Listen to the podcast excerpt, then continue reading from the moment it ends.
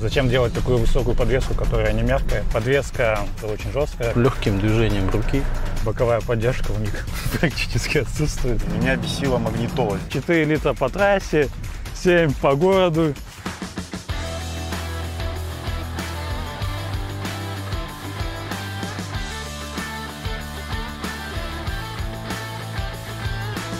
Купили себе Октавию, поездили уже почти сколько, 30 тысяч да, Да, километров. да. И, и как? И как? Как вот, э, как э, едет, как подвеска, как коробка? Даже сходу уходит. Коробку абсолютно не слышно. Все переключения происходят очень плавно. На механике так не успеть. Есть, кстати, еще спортивный режим. Но его я использовал вообще пару раз, когда вот прям уже где-то на скорости после 100 понимаешь, что где-то не успеваешь в обгоне на трассе. А, Щелкаешь вправо на спорт, она начинает понижать и подкидывает оборотов. Поэтому прям спасает на самом деле. Мгм. Причем легким, легким движением руки. А что по поводу подвески? И бывает ли она в каких-то сложных ситуациях по этому поводу? Ну, подвеску, наверное, прямо большие такие жесткие ямы, конечно, пробивает. Но это не критично и, в принципе, как сказать, клиренс достаточно высокий, то есть не страшно подъезжать Нет недостатка в к этом. бордюрам, там еще куда-то, то есть абсолютно хорошо. Ну, комфортный автомобиль, он для города, для российских условий он подходит, то есть там переехать рельсы вполне комфортно. Это очень по-российски, согласен.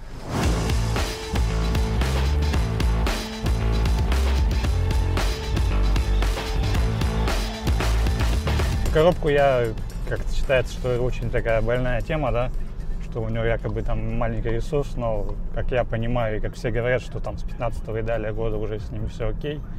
Я ее до покупки продиагностировал полностью, там остаток сцепления, все такое, давление там, вот. И она, в принципе, в идеальном состоянии и никуда не пинается, только если при разгоне.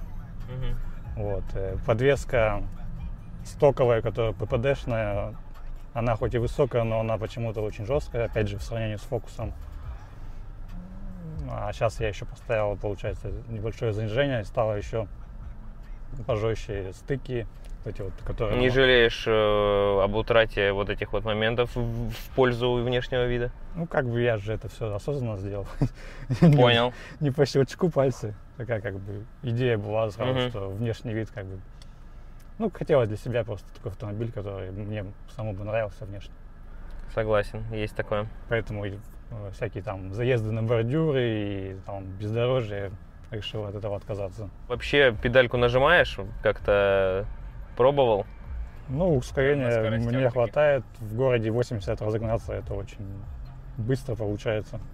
А дальше уже как бы не сильно можно, скажем так. Ну, да. По трассе обгоны тоже как бы не доставляют никаких неудобств.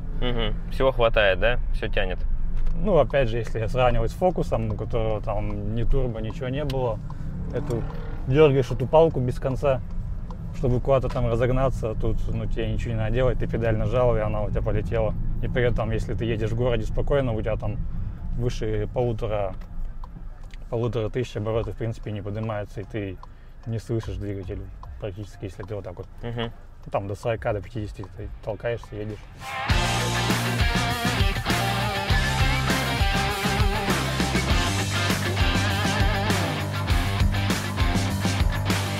Подвеска отрабатывает, я думаю, очень хорошо здесь. Колея она стоит, как влетая на трассе, такое ощущение, что ее немножко кто-то даже поддерживает. В каких-то моментах думаешь, она должна там подлететь или еще что-то. Она с- выполняет, превосходит свои ожидания, я так думаю. Вопросов по движению вообще никаких нет. Ни по трассе, ни по городу, ни по ухабам там по каким-то. Устраивает абсолютно все. Поскольку мы э, удачно оказались здесь, рядышком, как раз э, на месте знаменитых э, пескоструйных водопадов, э, вот, вообще хотел спросить про ЛКП. Ну что, ну как оно сквозь года и вообще? Ну, в целом, мне кажется, что достаточно хорошее состояние. Ну, хотя, да, скольчики кое-где появились, но они не критично и не рыжеют. Ну, я считаю, что у всех современных автомобилей оно плюс-минус одинаковое, довольно-таки жиденькое. В принципе, можно найти несколько сколов, не, не- несмотря на то, что предыдущий хозяин был очень идентичен и ездил очень аккуратно. И вот там снизу у меня на пороге тоже есть скольчик один. В общем, в целом все ровно, но как бы найти косяки уже можно за 30 тысяч. За время эксплуатации и до меня, и во время меняла красочное покрытие абсолютно полностью устраивает. Потому что, ну, появились сколы, такие соответствующие пробегу, они не стали ни ржаветь, Мгм. ничего такого криминального с ними не произошло. Царапины, соответствующие пробегу, тоже с ними ну, никак не- портят, скажем так, общий вид автомобиля. Зазоры и все остальное, я считаю, тоже здесь правильно выставлены. Кузов полностью устраивает, ему ставим твердую пятерку, короче, Кузову? да? Без вопросов я бы поставил точно твердую пятерку. Как ощущение от э, салона? Материалы, как вот скроено, ничего не, не знаю, скрипит может что-нибудь где-то, протирается, вытирается. Но, если честно, я за период эксплуатации не увидел никаких таких недостатков. Единственное, что когда изначально выбирал этот автомобиль, мне не хватило здесь двух опций. Это вот типа кожаного руля или хотя бы кнопок на руле. Вот. Ну и, соответственно, там бы следом пошла немножко помоднее магнитола. И вот все-таки здесь кондиционер, а не климат. Мгм. Хотя работает все достаточно четко. С салоном можно начать с сидений. Э, Боковая поддержка у них практически отсутствует. Я не знаю, как так вышло. Но Если там были- Болтает тебя? Ну, мне кажется, тут любого человека до 150 килограмм будет болтать. Ну, есть немножко. Но при этом на дальняк и, в принципе, в какой-то легкой езде это удобно. У меня абсолютно спина не устает. Вот на фокусе там очень крутая поддержка была, но там дико уставала поясница у меня. Как-то наоборот все. По материалам все, до чего дотягивается рука, в принципе, из адекватных материалов, кроме вот этих вот ручек. Ну, да. Их когда открываешь, они прям такое ощущение, что могут Визуально остаться. они не выделяются, конечно, в целом в дизайне, но по ощущению, да. И вот это вот э, управление светом тоже очень такое хиленькое. Руль, коробка, как бы все приятное, тут вопросов нет. Кому-то может показаться, что дизайн э, прямой, простой и так далее. Материалы, вот я сравнивал с другими автомобилями, по крайней мере, передняя торпеда у нее мягкая. Э, Под руку, э, получается, подлокотник, который находится в двери, он тоже мягкий. Кожаный, мягкий, ну, достаточно удобный. Локоть не напрягается, не болит, когда на долгие расстояния ездишь и кладешь э, руку. По регулировкам внутри салона тоже, в принципе, все есть. И сиденье и по высоте регулируется и дальше ближе. С рулем то же самое. То есть можно подобрать под человека любого роста. Я с этим сталкиваюсь, потому что у меня жена, она, ну, соответственно, поменьше меня. То есть как для нее подходит салон, посадка и все остальное, так и для меня. Я скинул уже три ссылки на автомобили. Вот, можем мы прямо сейчас освежить, посмотреть э, объявления и прикинуть, вот э, стоило бы съездить, какой-то из них посмотреть и почему. Я бы не стал брать с мотором 1.2, потому что это все-таки тяжелая машина для этого мотора. Мгм. И, может быть, больше бы рассмотрел универсал, ну, просто из-за личных предпочтений.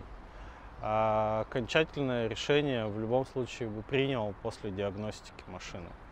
Потому что, в принципе, если за ней следили и все меняли своевременно, то можно рассчитывать на то, что она еще послужит. У них есть свои подвохи у каждого автомобиля. Ну что, я скинул отчет, можно теперь посмотреть, э, Ну, давайте. что скажет про этот универсал отчет автокода.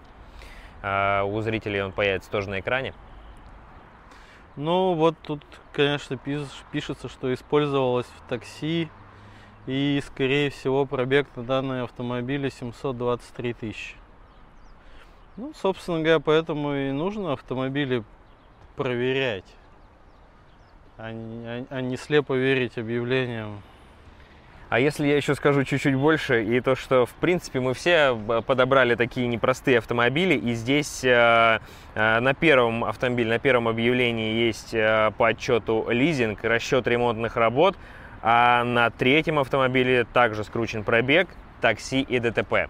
В принципе, таких автомобилей ну, на рынке, на вторичке, конечно, На много, особенно деле, у популярных моделей. Первый вариант получается, ну, я бы не стал переживать, что машина была в лизинге.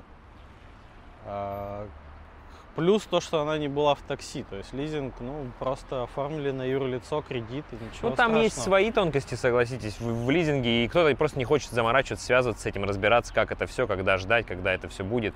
Вот, и люди иногда вот, ну, просто не доверяют, да, таким моментам. И было бы хорошо знать об этом заранее, а не приехать к человеку, потом потратил время и так далее. Поэтому, если вы также ищете автомобиль, э, то можете воспользоваться сервисом Автокод. Ссылочки будут в описании. Проверить автомобиль заранее и знать, что не едете смотреть хлам. Что за период э, эксплуатации вот после покупки, да, и может быть до, если известно, да, что менялось, может быть что-то там по гарантии или в целом как меняются расходники. На что уходят деньги? Честно говоря, я с ней вообще не ездил ну, в сервисы, чтобы что-то менять там. Только...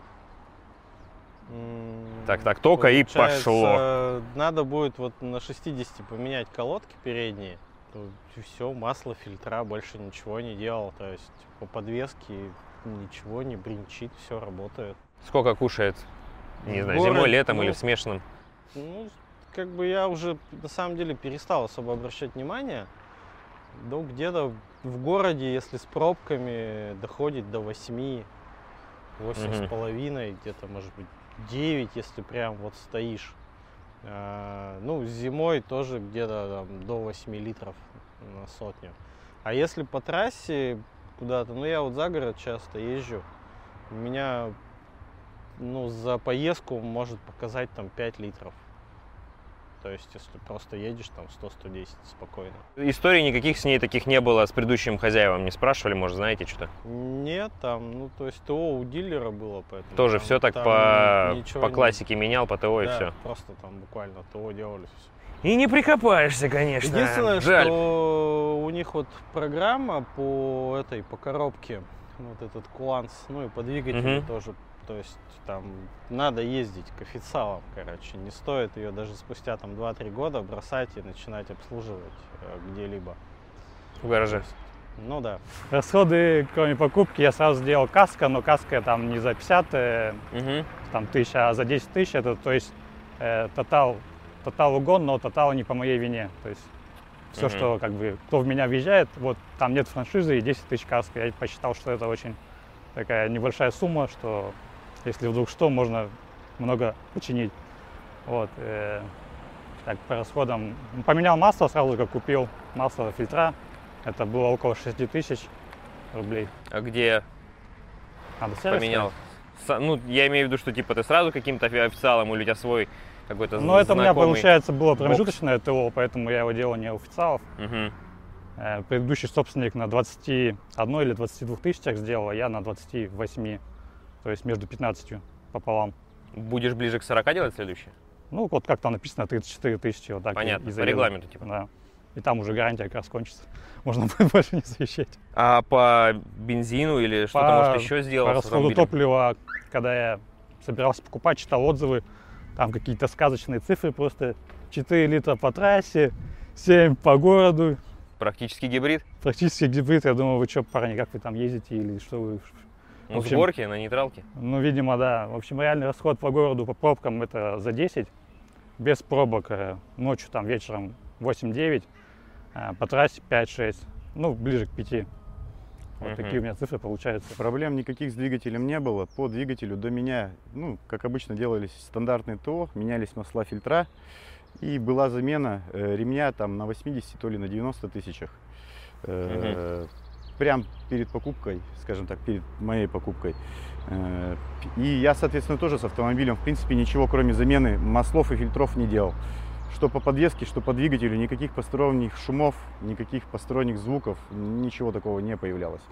То есть меня очень это вот, как бы скажем так, привлекло, что до 100 тысяч с автомобилем, по крайней мере, я ничего не делал за свои 40 тысяч пробега. То есть э, можем отметить как надежный, да, в данном В плане случае? надежности, да. И в ямы она попадала, и везде ничего не происходило. По бензину расход у меня получается по трассе при скорости 100-110 э, такой оптимальный и с обгонами, и с приторможениями совсем.